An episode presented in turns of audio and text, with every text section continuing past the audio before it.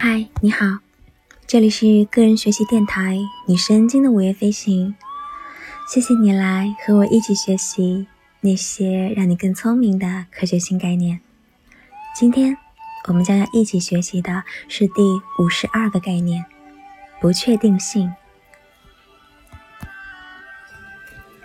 不确定性的概念可能是我们最熟悉不过的科学概念了，在公众的眼里。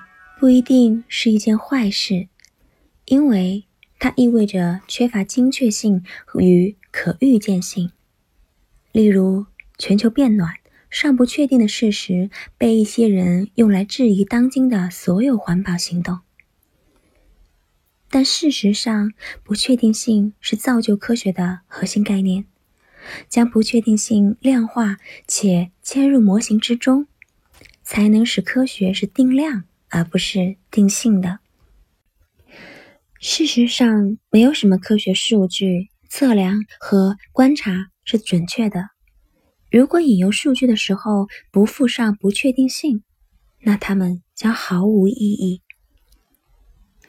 大众之所以不喜欢不确定性，是因为它是相对的。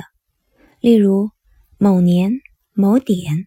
测量出的地球与太阳之间的距离是1.49597乘以10的八次方千米。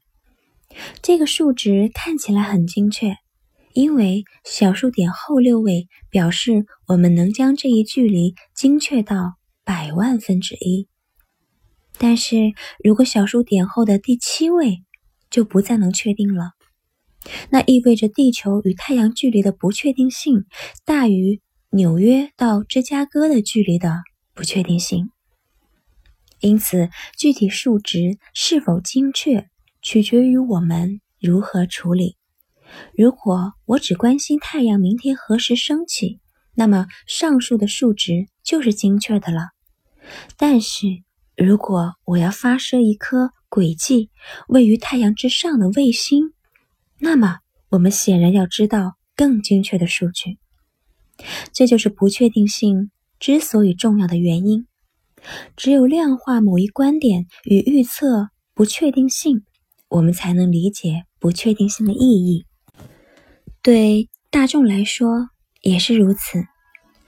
公共政策如果不考虑定量的不确定性，或者根本不知道准确估计不确定性的难度有多大，那么这样的公共政策往往是糟糕的。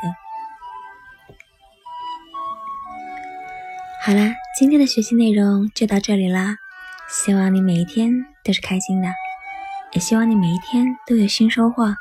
我们下次再见啦！